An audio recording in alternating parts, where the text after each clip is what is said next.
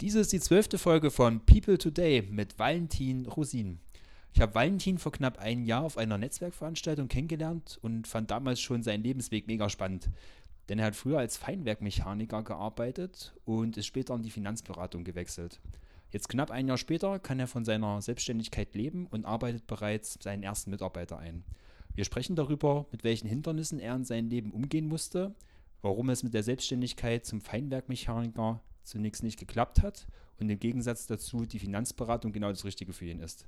Außerdem reden wir darüber, warum er sich ein Leben als Angestellter nicht vorstellen kann und warum es wichtig ist, nicht nur an die anderen, sondern auch an sich zu denken.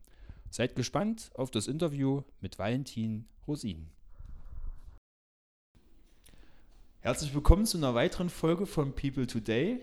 Heute haben wir einen ganz besonderen Gast dabei, den Valentin Rosin. Herzlich willkommen. Freue mich, dass du hier bist, mein Guter. Schön, dass es geklappt hat. Ja, ähm, ganz meinerseits. Äh, hallo Vincent. Und äh, schön, dass du nach Zwickau gekommen bist.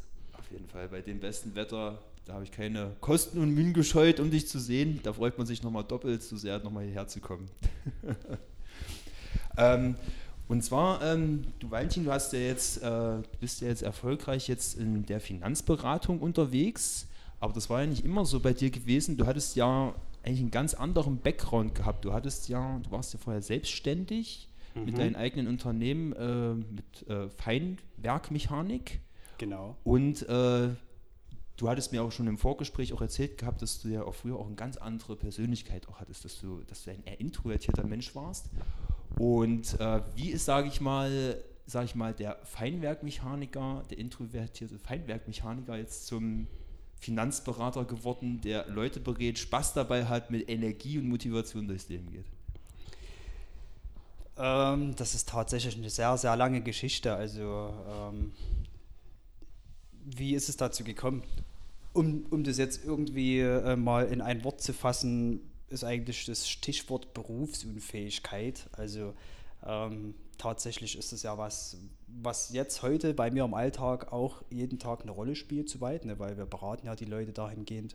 Und ähm, ja, ich selber habe das quasi erlebt, konnte meinen alten Beruf nicht mehr ausüben, ähm, aufgrund verschiedener Erkrankungen, die da halt im Raum mhm. standen. Und das hat irgendwo zu einem Umdenken geführt. Also ich musste mich quasi, musste und wollte mich neu orientieren und mhm. kam auf Umwegen ähm, ja, da irgendwie an die Finanzbranche. Also hätte mir jetzt vor zwei Jahren jemand erzählt, dass ich mal Finanzberater wäre, dem hätte ich vermutlich einen Vogel gezeigt und gesagt, ja komm, ähm, ne, ich äh, werde ja. hier niemals äh, meine Arbeitskluft ausziehen oder so. Also das wäre für mich undenkbar gewesen. Definitiv. Warum ist das so? Warum wäre das damals für dich undenkbar gewesen?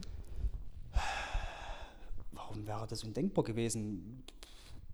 Es gab für mich überhaupt keinen Grund, darüber nachzudenken. Ja. Ne? Also ich war halt so in, in meinem Alltagstrott quasi eigentlich drin. Also ich bin schon immer jemand, der, wie soll ich sagen, sich für Optionen jetzt nicht verschlossen hat oder so, aber ich bin da niemals irgendwie aktiv geworden und habe geguckt, gibt es vielleicht noch einen Plan B oder so, darüber habe ich mir nie Gedanken gemacht. Und ähm, ja, deswegen stand es für mich jetzt nie irgendwie zur Option, warum ich mir über sowas hätte Gedanken machen sollen. Mhm.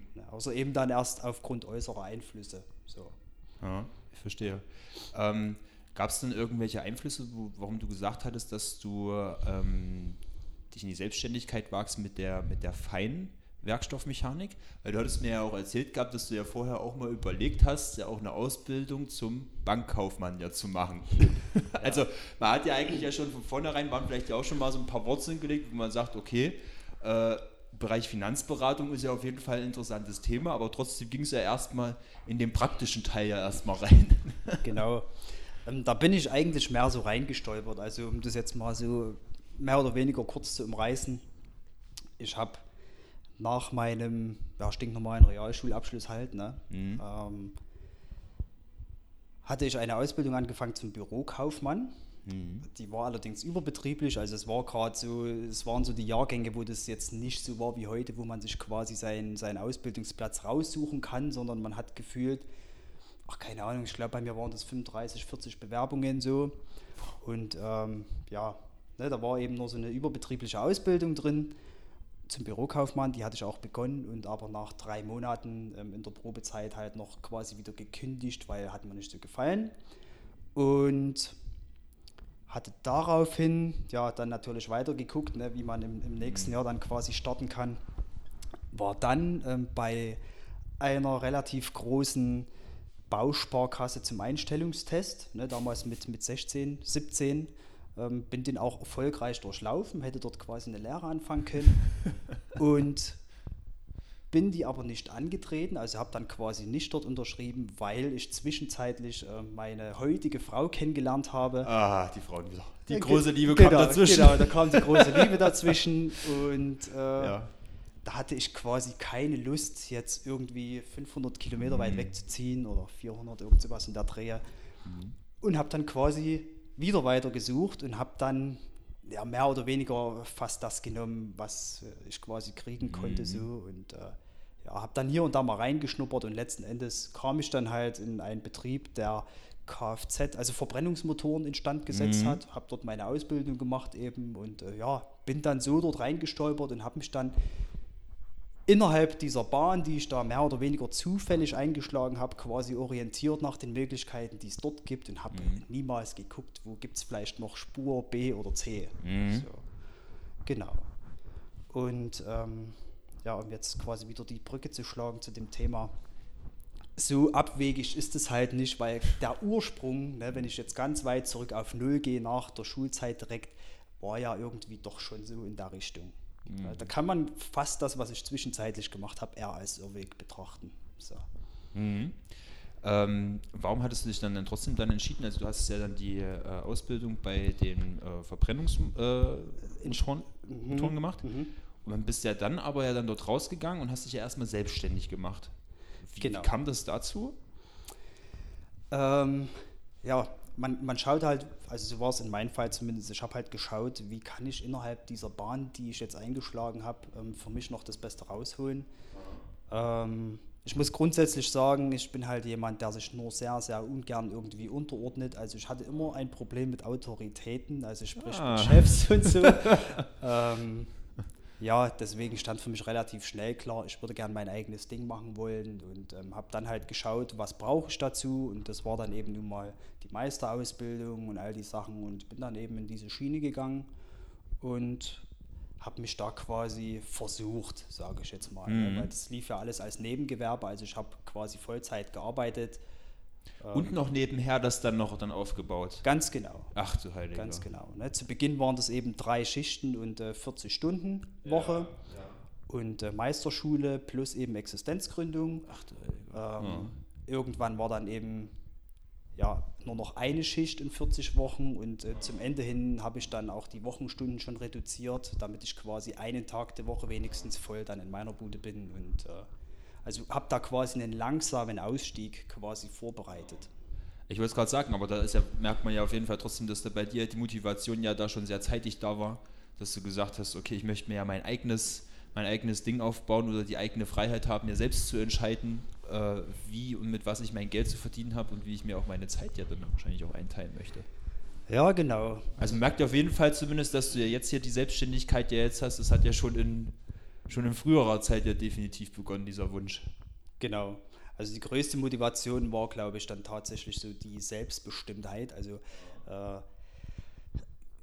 ich kann es nicht anders beschreiben, aber immer wenn ich jetzt irgendwie meine acht Stunden da schieben musste, da habe ich mich richtig schlecht gefühlt. Also insbesondere so die letzten zwei, drei Jahre als Angestellter, mhm. sage ich mal, die waren da echt manchmal eine Katastrophe, weil das war halt wie keine Ahnung, du würdest gerne irgendwie mal los wollen oder hast mal einen Tag äh, Bock, eine Stunde eher Feierabend zu machen, aber das geht halt nicht. Oder hast du ne? den Klotz dann halt hinten dran, kannst halt nicht so, wie du willst, ja. Und auf der anderen Seite kannst du eben nicht einfach mal den nächsten Tag, also wie soll ich sagen, den einen Tag vier Stunden wegnehmen und am anderen ja. fünf ranhängen oder so. Also einfach die Flexibilität, die Selbstbestimmtheit und äh, einfach, dass das, was ich mache, quasi letzten Endes auch wirklich das ist, was ich will. Ja. Und äh, ja, das waren so die Haupt- Faktoren, glaube ich. Ja. Was war das? Ich sag mal, du bist ja dann äh, gesundheitsbedingt, äh, musstest du ja dann deine erste Selbstständigkeit dann ja aufgeben. Mhm. Und ähm, ich sag mal, war das jetzt rein, sage ich jetzt mal, von, von der Physik her gewesen, dass du sagtest, du konntest jetzt diesen Beruf nicht ausüben? Oder gibt es jetzt, sage ich mal, Unterschiede, wo du jetzt merkst, das, was ich jetzt mache, das ist jetzt irgendwie mehr meine Bestimmung oder ich spüre da jetzt mehr ein Kribbeln, das gibt mir jetzt mehr Energie als das, was ich früher gemacht habe. Weil ich sag mal, theoretisch könnte man ja auch sagen, früher die Selbstständigkeit hat mich halt, hat mich halt ausgelaugt, jetzt habe ich was Neues angefangen, aber das laugt mich halt nicht aus. Oder zumindest sieht man es nicht, dass äh, du strahlst. Ja, ich, ich würde jetzt nicht sagen, dass es äh, keine Kräfte zerrt, das wäre jetzt natürlich gelogen, ne? aber ähm, das ist definitiv mehr das, was ich machen will. Weil das, was ich vorher gemacht habe, da war ich ja meistens eher in dem Bereich unterwegs, dass ich sage, ähm, es hat irgendwie was mit Luxus zu tun. Ne? Also da waren eben ähm, ja, öfters mal Oldtimer, Leistungssteigerung, solche Sachen. Also mhm. Dinge, die jetzt grob gesagt kein Mensch braucht. Mhm. Nicht immer, aber oftmals. Was meinst du mit Oldtimer? Dass du an Oldtimern rumgeschraubt hast oder dass du selber einen hattest? Nee, die Old ich selber hatte keinen. der, der Schuster hat die schlechtesten Leisten, da heißt ja immer. Nee, die Motoren quasi gebaut. Ach so, also, alles klar. Ja, da war beispielsweise mal, ähm, weiß nicht, ob dir das was sagt, ein, ein äh, Zylinderkopf von einem Horsch 853, also äh, 8 Zylinder Reihe. Da gibt es ja keine Teile zu kaufen, wo du wirklich konstruierst ja. und planst und machst. Ne? Also quasi von aus dem Nichts die Teile gefertigt und so. Das war zwar ganz cool, aber letzten Endes ähm, also in den wirklichen Sinn hat es für mich irgendwie nicht gemacht. So. Bei dem, was ich heute mache, habe ich ja unter Umständen ähm, einen ganz großen Einfluss darauf, wie das Leben eines Menschen verläuft. Mhm. Ähm, weil ich das ja selber auch durchlebt habe, um jetzt mal dieses Beispiel aufzugreifen, eben Berufsunfähigkeit, wenn ein Mensch seinen alten Beruf nicht mehr ausüben kann und dann mhm. sich eben die Frage stellt, kann ich jetzt frei die Entscheidung treffen, welchen Weg ich jetzt einschlage oder bin ich eben aus finanziellen Nöten irgendwie dazu gedrungen, mhm. ähm, da ja, mir vorschreiben zu lassen, wo ich hingehe. Nur mal als ganz einfaches Beispiel. Und ähm, ich finde, das ist sehr viel sinnstiftender, wenn man das Große und Ganze betrachtet, was ich da tue, als eben ähm, das, was ich vorher gemacht habe. Mhm. Und ähm, natürlich auch der direkte Kontakt mit Menschen. Mhm. Ne? Also ich ich will nicht sagen, dass mir das keinen Spaß gemacht hat, vorher äh, definitiv, sonst hätte ich da nicht so lange gemacht. Aber man hat eben doch mehr Zeit an, an, an Rechner und äh, Maschine verbracht und an irgendwelchen toten Bauteilen, sage ich jetzt mal, rumgewerkt. Äh, und ja, der direkte Kontakt mit Menschen ist dann doch eher meins. Mhm, ich verstehe. Ähm, ich habe das jetzt schon ein paar Mal jetzt auch beobachtet, auch jetzt schon jetzt auch bei, auch bei mehreren Interviewpartnern jetzt auch schon gemerkt gehabt. Das immer so irgendwie so erstmal so die Phase ist, wo man so guckt, ah, okay, das könnte irgendwie eine Leidenschaft sein, das probiere ich mal aus, versuche mal, wie es ankommt, ob es mir selber erstmal Spaß macht. Aber die meisten bleiben tatsächlich dann auch immer dann bei der Sache hängen, wo sie sagen, okay, das macht mir selber, ganz klar, gibt mir selber auch Energie. Und äh, wo die meisten wirklich sagen, das, das erfüllt, also das gibt mir auch einen Sinn, ist es eigentlich immer, wenn sie Mehrwert für andere irgendwie stiften weiß nicht, wäre das auch was, wo du auch sagst, wenn du jetzt jemandem einen Tipp geben wollen würdest, ähm, der jetzt nicht so richtig weiß, äh, was jetzt seine Berufung ist oder so ein bisschen, sag ich mal, jetzt mit seinem Job unzufrieden ist und sich jetzt fragt, hm, was könnte ich vielleicht stattdessen irgendwie machen? Was würdest du ihm für einen Tipp geben? Also ehrlich gesagt, ein konkreter Tipp würde mir jetzt nicht einfallen. Ähm, ich kann einfach nur sagen, was habe ich gemacht als erstes habe ich mir also sehr, sehr viel Zeit in der Natur verbracht, quasi okay. Reizabschirmung, ne, wirklich Reizabschirmung ähm, und sich Gedanken drüber machen an, an allererster Stelle, was will ich nicht. Mhm. Das war die erste Frage, die ich mir gestellt habe. Also Ausschlussprinzip sozusagen. Genau. Ne, okay. Was will ich nicht? So, ja. und ähm, das waren ganz viele Dinge. So, das war dann aber auch relativ schnell klar. Die Frage, was ich denn will, die war wirklich sehr viel schwerer. Und die konnte ich mir einfach nicht beantworten. Also habe ich was gemacht. Ähm, ich habe mir einfach viele verschiedene Dinge angeschaut.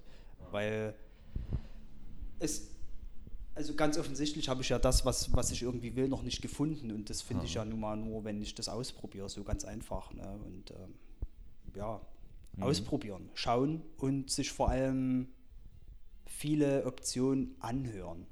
Ja. So. Und jetzt nicht konkret, wenn, wenn jetzt jemand mit, ne, mit einer Idee oder einem Vorschlag kommt, zu sagen, nee, interessiert mich nicht oder so, ähm, ich habe mhm. mal gehört oder so, sondern wirklich sich damit auseinandersetzen, sich das mal anhören und, und offen für die Dinge zu sein, mhm. die auf den ersten Blick vielleicht auch nicht so cool klingen. Wie war dann, sage ich mal, dann der Weg dann für dich gewesen, wo du gesagt hast, wie hast du es dann, bist, bist du dann, oder wie hast du dann von der Finanzberatung dann gehört gehabt und wie hast du dich dann, wann war bei dir so dann dieser Kribbelpunkt dann gewesen, wo du sagst, okay, ich probiere das jetzt mal aus? Mm. Also du hattest es, sag ich mal, schon in, dein, in deinen Wurzeln ja irgendwo gehabt, aber trotzdem hattest du dir erstmal gesagt, oh Gott, nee, das könnte ich mir jetzt erst eigentlich erstmal gar nicht vorstellen. Ich habe gar nicht direkt danach gesucht, sondern ich habe in alle, alle möglichen Richtungen geschaut. Ja. Und ähm, irgendwie hatte ich dann so das Gefühl, da hatte ich mich mit meinem Trauzeugen darüber sehr intensiv unterhalten, bei einem ja. wirklich sehr, sehr langen nächtlichen Spaziergang tatsächlich, war hochinteressant, ähm, dass ich irgendwie in die Richtung gehen will, dass ich Menschen berate, ähm, mit also Menschen, die Probleme, die, die Probleme haben, dass ich denen helfe, unterstütze. Und ähm, ja, das, das war so der, der Ansatz. Mhm. Und habe dann überlegt, wie, wie willst du da hinkommen? Und habe da eher so an die Richtung Coaching gedacht als mhm. erstes. Und habe dann tatsächlich zwei äh, Leute kennengelernt, also ein Pärchen aus Berlin, die eben ähm, dabei sind oder dabei waren, zu dem Zeitpunkt ähm, eine Coaching-Agentur groß zu machen, zu gründen und habe mich damit eingeklinkt. Und das Spannende dabei ist halt, dass die unter anderem Finanzcoaching angeboten haben. Ach, und schau an. so kam ich damit in Berührung. Also ich habe dann relativ schnell für mich festgestellt, das Coaching an sich, äh, also das waren wirklich total coole Leute, mit denen habe ich auch heute noch Kontakt, alles prima. Aber das Coaching an sich war dann doch nicht so meins. Aber das Finanzding, das hat mich halt gepackt. Ich habe dort viele Leute kennengelernt und ähm, schon allein, wie die Leute dort drauf sind, ne, das, das hat mich halt irgendwie angesteckt. Und ich habe halt auch festgestellt, das Geschäftsmodell ist geil, das, was, was die halt machen, ist cool. Und ähm, so kam ich da halt eigentlich auf Umwegen dahin. Ja. Ist ja eigentlich auch interessant. Also ich sag mal, ist ja schon noch irgendwo so der Coaching-Gedanke wahrscheinlich noch irgendwo ein bisschen geblieben, dass mhm. man äh, Leuten, sage ich mal, eine Anleitung ja mit an die Hand gibt, sei das ja jetzt nur, ich sag mal, Coaching verstehe ich eigentlich immer so mit drunter, dass es ja, na gut, sind ja nicht immer Soft Skills, die man ja dann, sage ich mal, auch besser angelernt bekommt, meinetwegen solche Sachen, wie kannst du besser präsentieren, sondern manchmal kann es ja auch Fachwissen sein. Genau. Manchmal kann es ja auch Fachwissen sein. Aber ich kann es mir zumindest gut bei dir vorstellen, dass du da wahrscheinlich gesagt hast, dass, dass das Finanz, die Finanzgeschichte, das ist eher was Greifbareres. Das ist eher was, äh, was, was, was physisches, das kann man eher, sage ich mal, anfassen, ja. in Anführungsstrichen als äh, jetzt sage ich jetzt mal, jetzt Leuten zu zeigen, wie kannst du jetzt mal irgendwie eine bessere Ausstrahlung oder wie kannst du besser kommunizieren. Mhm. Weil ich denke mal, da ist schon noch der Praktiker noch schon in dir drin, wo du sagst, ich möchte auch halt eben jetzt nicht nur, sage ich mal, theoretisch über Dinge halt sprechen, sondern ich möchte sie halt auch praktisch anwenden. Ja und nein. Ähm, das Coaching, äh, von dem ich dann quasi äh, ja, wieder zurückgetreten bin, sage ich mal, ne, was ich dann nicht mehr ausgeübt habe, das spielt für mich trotzdem heute noch eine Rolle.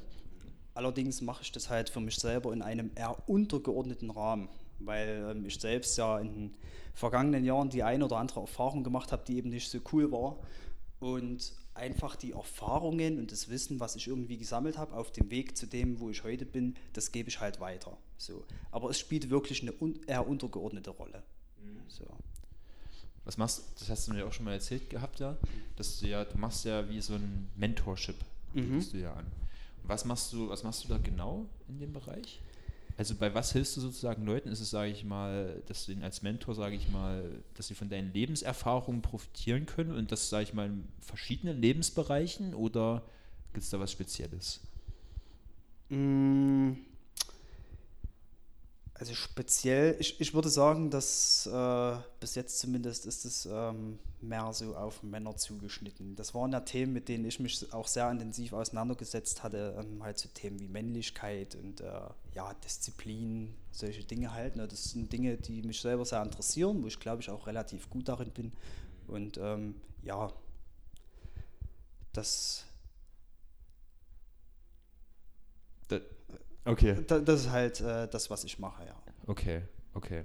Und ähm, die, also letzten Endes mache ich eigentlich einfach nur das, dass ich den, den Leuten zuhöre, weil daran scheitert es ja schon ganz oft. Ne? Ja. Viele haben einfach niemanden, mit dem sie mal ähm, irgendwie ein vertrauliches Gespräch führen können oder so, oder einfach mal über die Dinge reden, die sie wirklich beschäftigen. Ja. Und ähm, auf der anderen Seite ist es halt jetzt nicht so krass, dass sie sagen, sie müssten mal zu einem Psychologen oder so. Das ist quasi so ein ganz cooles Zwischending und letzten Endes muss man den Leuten einfach nur, zu, nur zuhören und äh, zumindest die Erfahrungen, die ich da selber gemacht habe in gewissen Bereichen, da einfach weitergeben und äh, das mhm. hilft da oftmals schon sehr, sehr weiter. Hattest du, äh, ohne, musst du jetzt keine konkreten Namen jetzt nennen, aber Hast du da irgendwie so ein Beispiel, wo du da jetzt äh, da gemerkt hattest, dass du da jemanden dort äh, pushen konntest, dass er dann auch wieder kam und gesagt hat, ey, das hat mir wirklich richtig geholfen, die Lebenserfahrung. Ich konnte dadurch dann äh, Hindernis überwinden und konnte da, sag ich mal, ein bisschen dazu wachsen oder? Definitiv. Also da, da gibt es äh, ein relativ cooles Beispiel. Da hat mich sogar seine, seine Frau angerufen und hat gesagt, ey, echt cool, was mit dem da passiert. Echt, so. ja? Und, ja.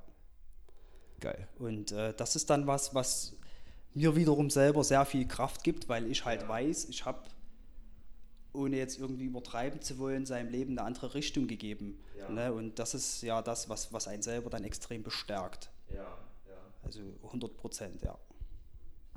Krass, das ist interessant. Das finde ich spannend.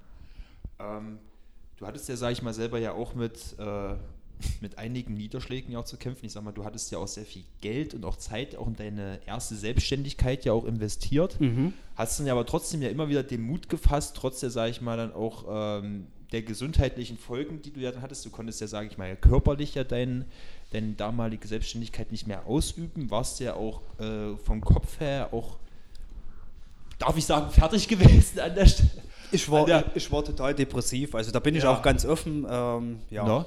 Aber äh, ich finde es ja trotzdem erstaunlich, also man merkt zumindest so, wie du jetzt halt jetzt eben voreinsitzt, merkt man halt sehr wenig davon.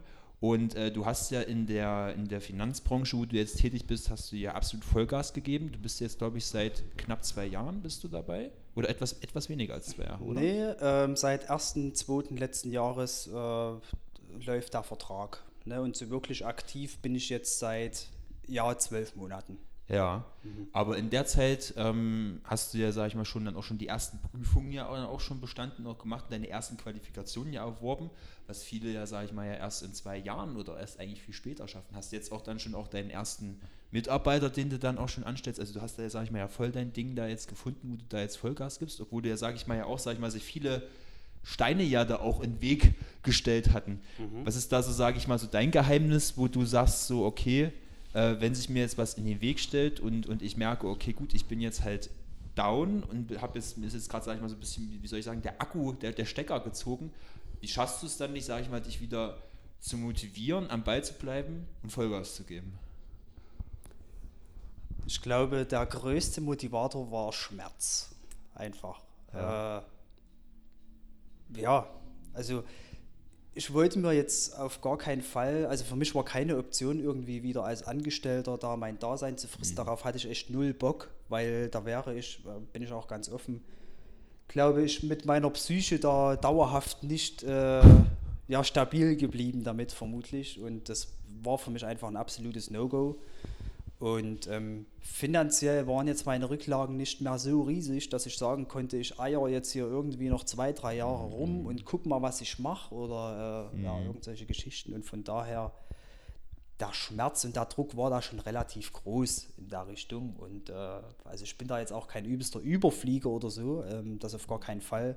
Aber ich glaube trotzdem, ja, dass ich relativ viel ähm, irgendwie rückblickend ja jetzt doch erreicht habe in den zwölf Monaten und ja, da war eben, wie gesagt, irgendwo auch der finanzielle Druck dann dahinter, weil ja, mittlerweile habe ich sogar schon drei Kinder und äh, die Verantwortung auch, die einen da mitträgt, definitiv, weil wenn das irgendwie gefloppt wäre oder äh, ja, da irgendwas schief geht, dann hätte es nicht nur mich betroffen, sondern eben auch meine Frau und meine Kinder und ähm, das kann ich natürlich nicht verantworten. So.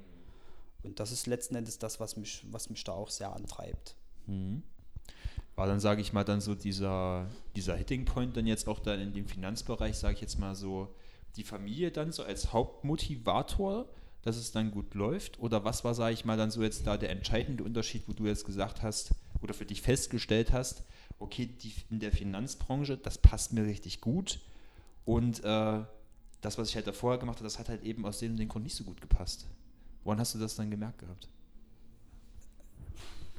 Kann, kann ich dir jetzt so, so genau gar nicht beantworten. Also definitiv dreht sich alles äh, so oder vieles um meine Familie. Ne? Das ist halt Fakt, die Verantwortung, aber Weil ich sag mal, also du hättest ja, die, die Selbstständigkeit ist ja immer, sage ich mal, auch mit einem gewissen Risiko verbunden. Ja. Und ich sag mal, wenn der, weil deine erste Selbstständigkeit ähm, ja nicht funktioniert hat, wäre es jetzt zumindest jetzt erstmal oder hätte ich jetzt zumindest jetzt intuitiv jetzt gesagt, wäre ich vielleicht doch jetzt erstmal auch wenn es sich vielleicht jetzt erstmal fertig gemacht hat vom Kopf her, ja. wieder zurück in ein sicheres Angestelltenverhältnis gegangen, wo jetzt auch gerade unter dem Betracht, dass, dass, du zu dem Zeitpunkt hattest du, glaube ich, zwei Kinder gehabt, ne? Ja.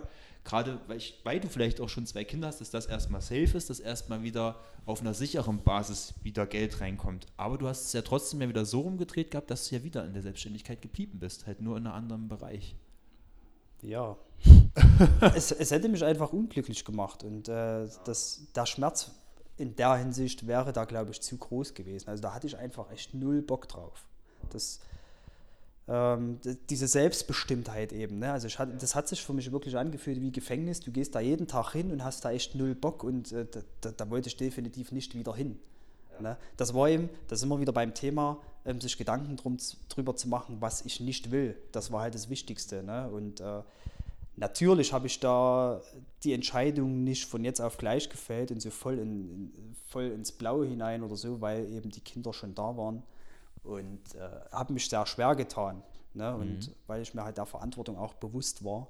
Aber letzten Endes habe ich mir dann gesagt, ähm, nicht trotz der Kinder, sondern gerade wegen der Kinder mhm. mache ich das Ganze weil die Selbstbestimmtheit ist da irgendwie äh, ja auch wieder ein ganz großer Faktor. Ja. Ne? Und ähm, heute zum Beispiel esse ich jeden Tag mit, mit, mit meiner Familie entspannt Frühstück und so, ähm, bevor ich dann eben an die Arbeit gehe, was früher undenkbar war. Und das sind halt alles so Dinge, die mir sehr wichtig sind. Und so, glaube ich, kam das irgendwie alles so ins Rollen. Hm. Ja?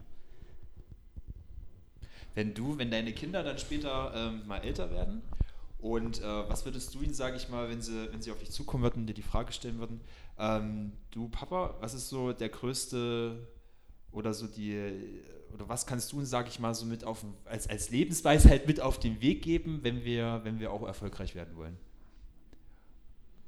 Mm. Was würdest du sagen? Tja, was würde ich denen sagen? das ist eine sehr gute Frage. Denkt nicht so viel also, nach, macht einfach. nee, nee, das auf gar keinen Fall. Also ähm, das würde ich so nicht unterschreiben. Aber ich glaube, das Wichtigste ist, dass man, wenn man irgendwas will oder nicht will, sich nicht irgendwelche bescheuerten Gedanken von anderen einpflanzen lässt. Und vor allem nicht von Leuten, die selber nicht dort sind, wo du gern hin willst. Weil das sind, also ich sage jetzt mal so die Energievampire im Prinzip, ne, die dir den ganzen Tag irgendwie oder, oder immer wieder erzählen, was du tun oder lassen sollst und selber eigentlich, wenn man da mal ganz nüchtern das betrachtet, nichts auf die Ketten gekriegt haben. Und die beeinflussen einen oftmals ganz stark. Und da irgendwie die Brücken, die Verbindungen zu kappen, ist gar nicht so einfach. Das ist, glaube ich, so das Wichtigste sich an den Menschen zu orientieren, die schon da sind, wo du selber hin möchtest oder wie du gerne wärst. Mhm.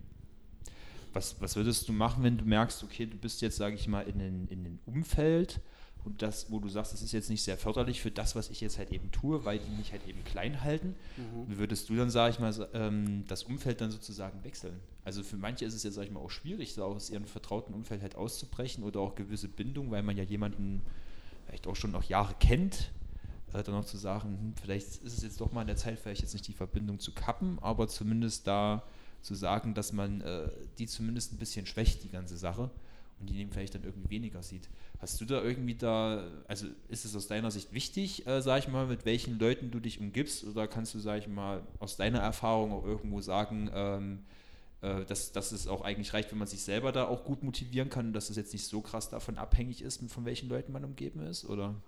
Also meines Erachtens ist es ein sehr elementarer Bestandteil ja. meiner Veränderung gewesen, ähm, mit wem ich mich umgebe. Und das ist bei jedem so. Weil man es ja nicht schafft, sich nicht beeinflussen zu lassen, ob man das will oder nicht. Und das habe ich auch ganz deutlich gemerkt, ähm, ohne jetzt irgendjemand zu nahe treten zu wollen oder so.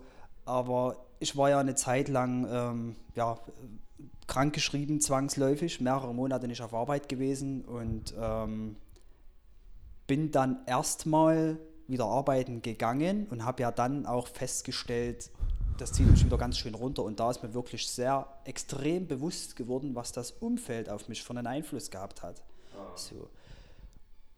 ich habe mir immer wieder gesagt, du lässt dich davon nicht beeinflussen und so, bin dann quasi jetzt in den Pausen nicht mit in die Räume gegangen und so und trotzdem schafft man es einfach nicht und deswegen musste da irgendwie ein Wechsel her. Nun kann ja jetzt aber keiner hingehen und sagen so, mit dir will ich nichts mehr zu tun haben und mit dir auch nicht und du bist doof und so und ich habe jetzt alle Verbindungen, der Mensch ist nun mal ein soziales Wesen.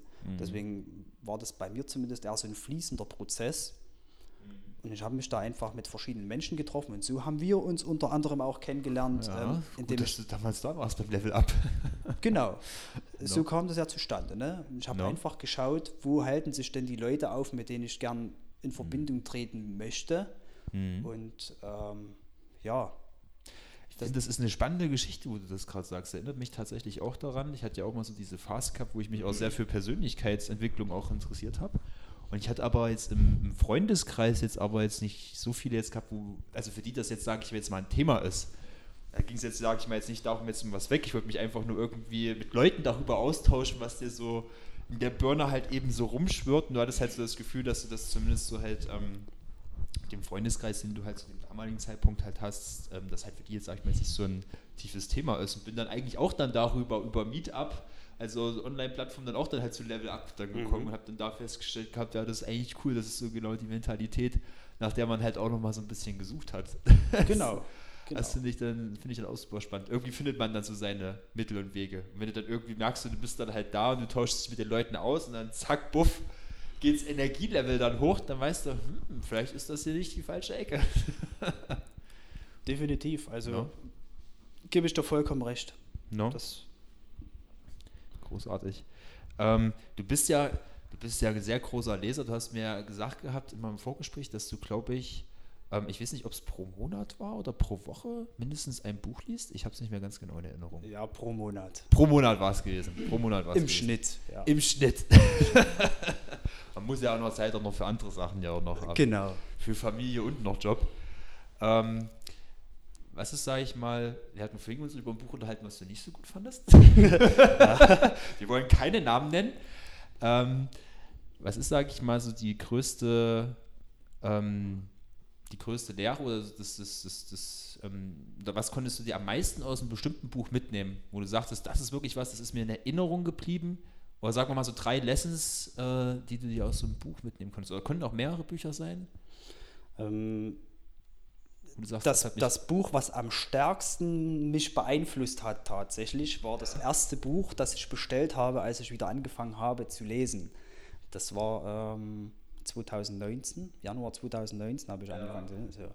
Das war Männlichkeit leben von Björn Thorsten Leimbach. Ah, das hat ein Kumpel auch von mir gelesen. ähm, also man, man kann zu den Themen stehen, wie man will. Da sind Ja. sehr viele Dinge dabei, ähm, wo ich auch sage, okay, ähm, in der Praxis so ausprobiert und beobachtet und so. Also wirklich ein sehr, sehr gutes Buch. Polarisiert mit Sicherheit sehr stark. Äh, aber definitiv finde ich, sollte man gelesen haben. Und ähm, ja, Punkt. Ansonsten das Buch, was zum Thema Finanzen, ähm, Rich Dad Poor Dad, sollte jeder irgendwie gelesen haben, finde ich. Und das wird für meine Kinder irgendwann auch Pflichtlektüre. so, nee, Ihr habt also, die Grundschule jetzt geschafft, ihr könnt jetzt lesen, hier.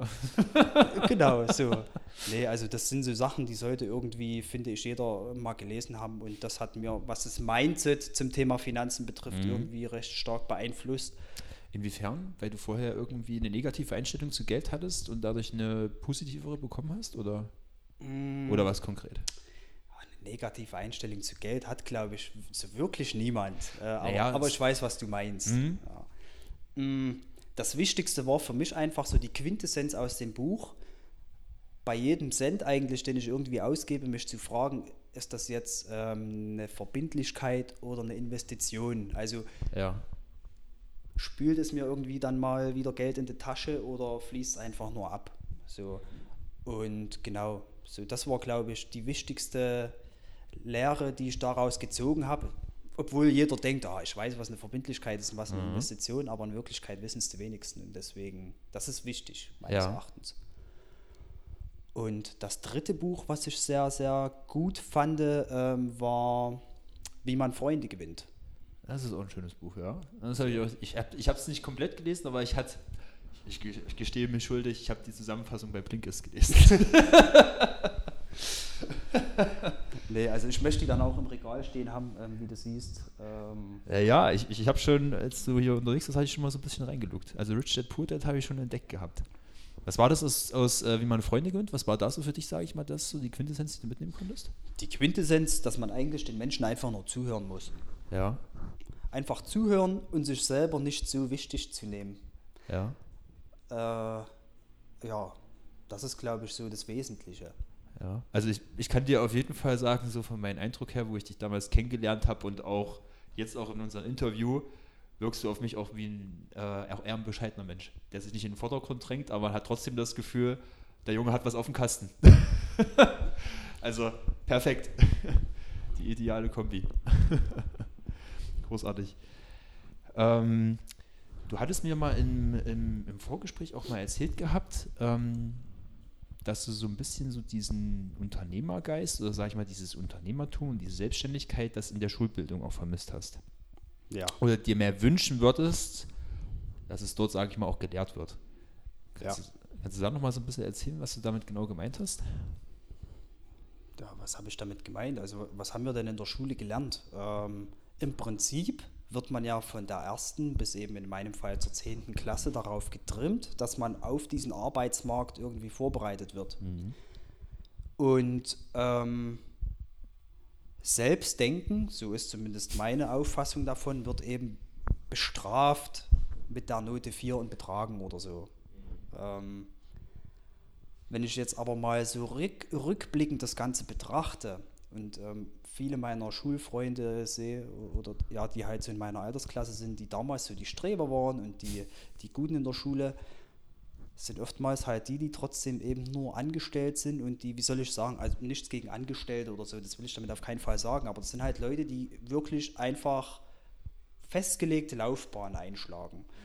Und die Leute, die sich auf Deutsch gesagt benommen haben wie Rotz am Ärmel in der Schule, Du hast also dazu gehört?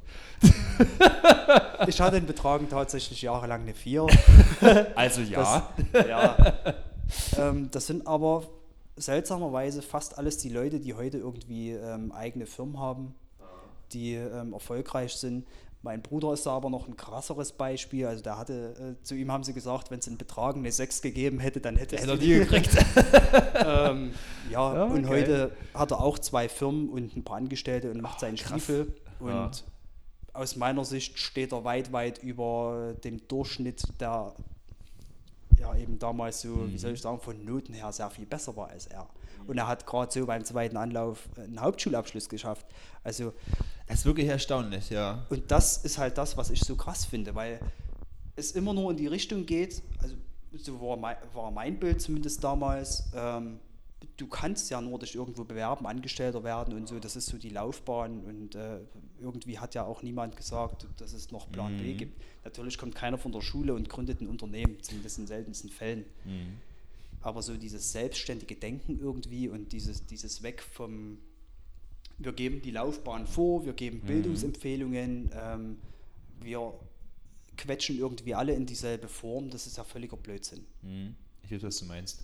Ich finde es dann, sage ich mal, von der Seite dann halt auch irgendwie schade, wie du halt eben auch sagst, dass du halt manchmal merkst du ja irgendwie, irgendwie, man brennt halt, sag ich mal, für was, halt irgendwie so, so ein Thema, aber dass das dann halt nicht, nicht erkannt wird und, sage ich mal, individuell, gut, ich sag mal, es ist halt auch schwierig, sag ich mal, individuell zu fördern, weil du hast ja dann nun mal auch, sage ich mal, auch Klassen von teilweise 30 Leuten ja dann auch, zumindest war es bei uns so gewesen, aber es ist dann trotzdem manchmal schade, dass du so das Gefühl hast, dass das du halt eben meinst, dass das dann so im Keim erstickt, dass du da meinetwegen stattdessen halt mal irgendwann so ein Fach hast, wo du dich, sage ich mal, selbst halt vielleicht sogar auch ohne Noten da kreativ in der Geschichte da ausleben kannst, um auch mal ein bisschen so zu gucken, was dich vielleicht auch so begeistern könnte. Und ich finde das mit dem Unternehmertum eigentlich auch, ich finde das glaube ich gar nicht mal sogar schlecht irgendwie, das auch mal den, den Kids auch mal zu zeigen, weil das ja auch nochmal so ein Weg ist.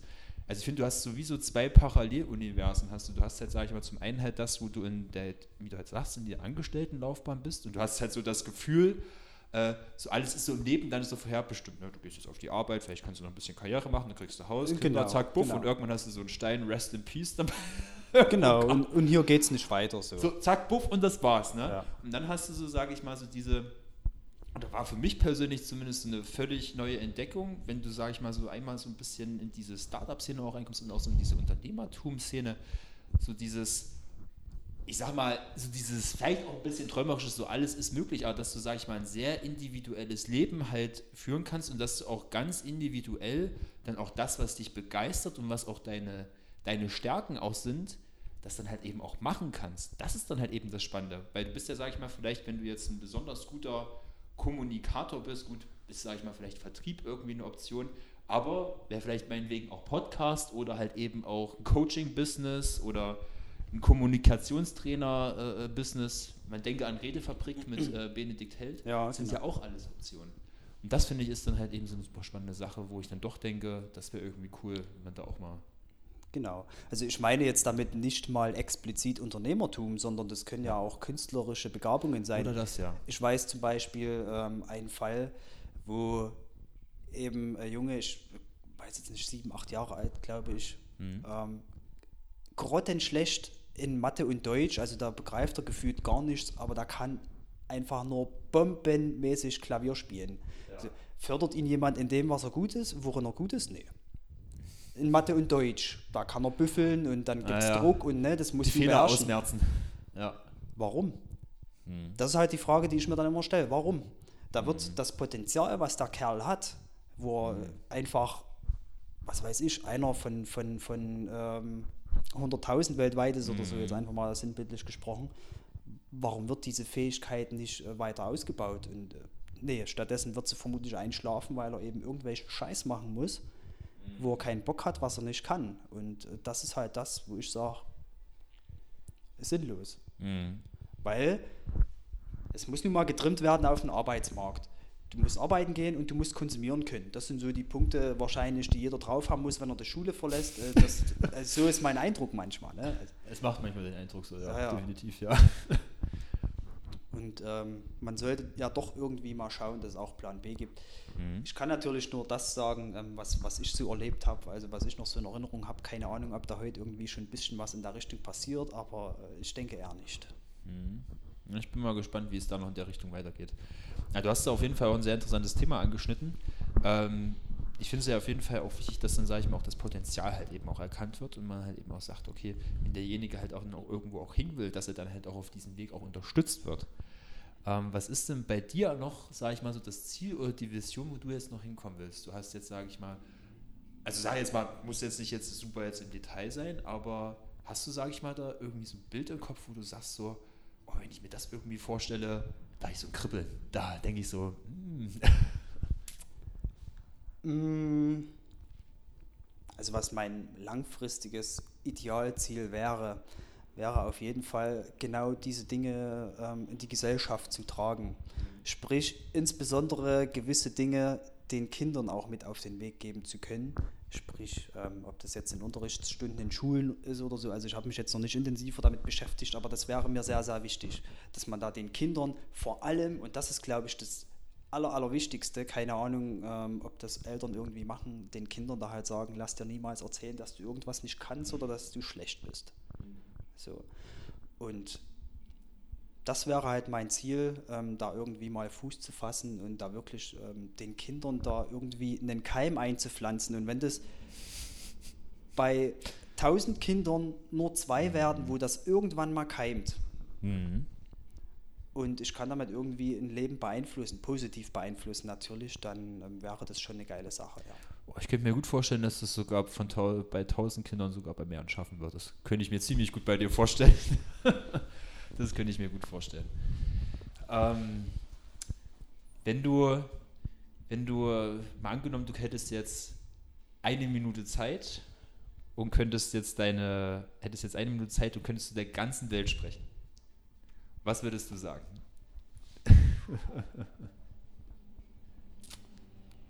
Tja, in einer Minute, was würde ich sagen? Eigentlich nichts ähm, Weltbewegendes. nichts Weltbewegendes. nichts ne? Weltbewegendes. Ich habe ich hab äh, nichts Weltbewegendes. Tatsächlich.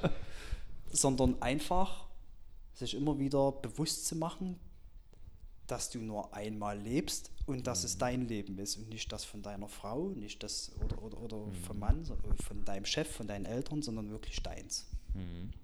So einfach. Äh, für mich gibt es nichts, was da irgendwie wichtiger wäre. Mhm. Das klingt sehr banal und einfach, tatsächlich ist es aber sehr, sehr schwer. Mhm. Und dazu brauche ich nicht mal eine Minute, sondern eben, ähm, keine Ahnung. 30 Sekunden? Ja. 30 Sekunden? No?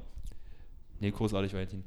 Ähm, wie verbindest du das dann, sage ich mal, trotzdem? Also noch, noch eine Frage habe ich da noch. Ja. Wie verbindest du das dann, sage ich mal, trotzdem, dass du sagst, okay, lebe dein Leben, ähm, sodass du, sage ich mal, in den Spiegel gucken kannst und auch nichts bereust? Aber wie verbindest du das dann damit, dass du dann äh, das auch mit deiner Familie auch zusammenfindest? Weil man muss ja auch, sage ich mal, auch dann irgendwo auch an andere denken. Ja. Und äh, also wie, also wie kriegt man da nicht, sag ich mal, die Einstellung, dass sich das, weil es kann aus dem ersten Moment auch klingen, dass sich das beißt, so beides. Mm, ja, ich weiß, was du meinst.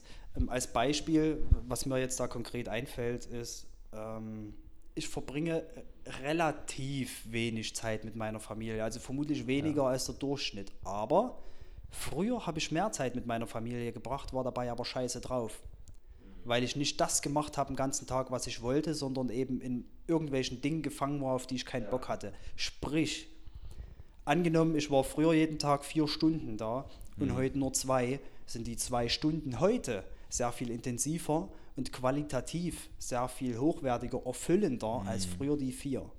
Und deswegen glaube ich, kann sich das kaum beißen, weil wenn du wirklich dein Ding machst, damit meine ich nicht, dass du rücksichtslos Ellenbogen gesellschaftsmäßig da irgendwie einfach dein Zeug machst, da, das wird ja auf Dauer nicht funktionieren.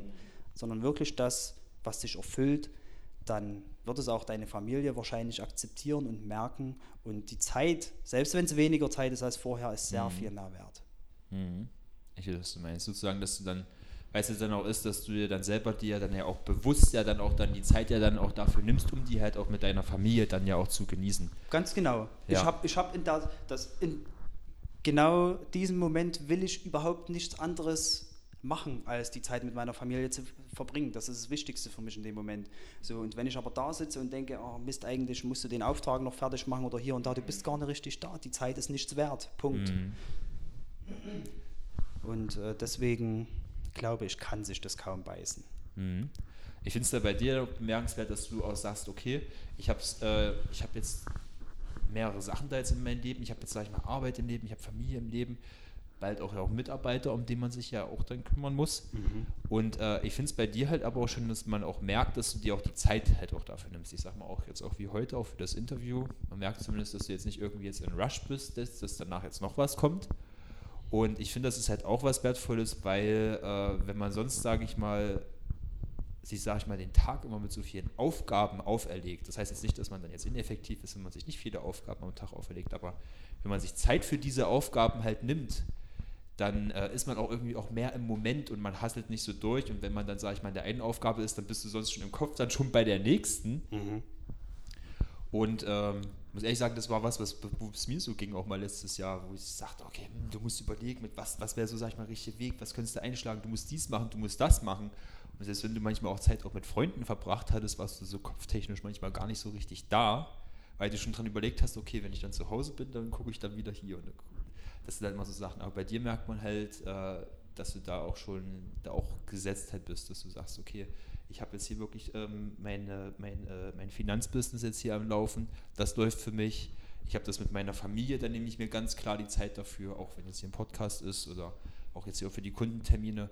Und das finde ich, das, das, das merkt man, weil man spürt sofort, wenn, wenn irgendwie jemand nicht, äh, nicht ganz bei einem ist, sondern schon an was anderes denkt und das macht es irgendwie sehr unangenehm. Ja. Es ist un, umgedreht, aber dafür umso angenehmer, wenn du merkst, äh, jemand ist voll und ganz mit seiner ganzen Aufmerksamkeit halt bei dir. Ich meine, das ist so weitläufig, ist das so ein bekanntes Ding und auch vollkommen klar, aber es ist trotzdem doch immer wieder interessant, wenn man das spürt. Und ich finde, bei dir merkt man das halt ganz deutlich. Okay. Ja. ja. Das ist tatsächlich so. Ähm, gut, was soll ich jetzt zum Freitagabend noch? Ähm, mir, ich werde jetzt kaum den, den, Kunden dann heute Abend um, um 10 noch herbestellen. Also, ah. Es gab es schon, aber es ist nicht der Regelfall. Äh, das ist aber definitiv sehr wichtig, weil irgendwo zwischen reinschieben und dann muss man das komprimieren. Ähm, Gerade solche Dinge, ich glaube, das ja, hat, nicht, hat nicht viel Wert, definitiv. Auf jeden Fall. Valentin, äh, es war mir eine riesige Freude, dich hier interviewen zu dürfen.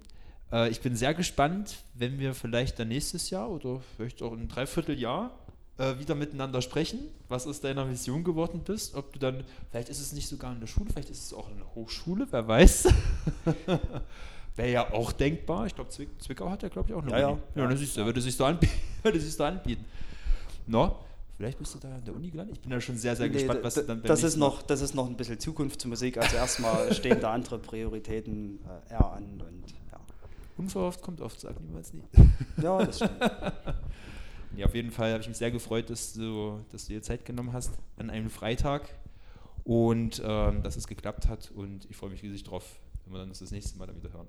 Ich habe zu danken und äh, ja, danke, dass du dir auch die Zeit genommen hast und hergekommen bist. Und ähm, ja, ich denke, das wird auf jeden Fall nicht zum letzten Mal gewesen sein. Das hoffe ich doch. Das Vielen Dank.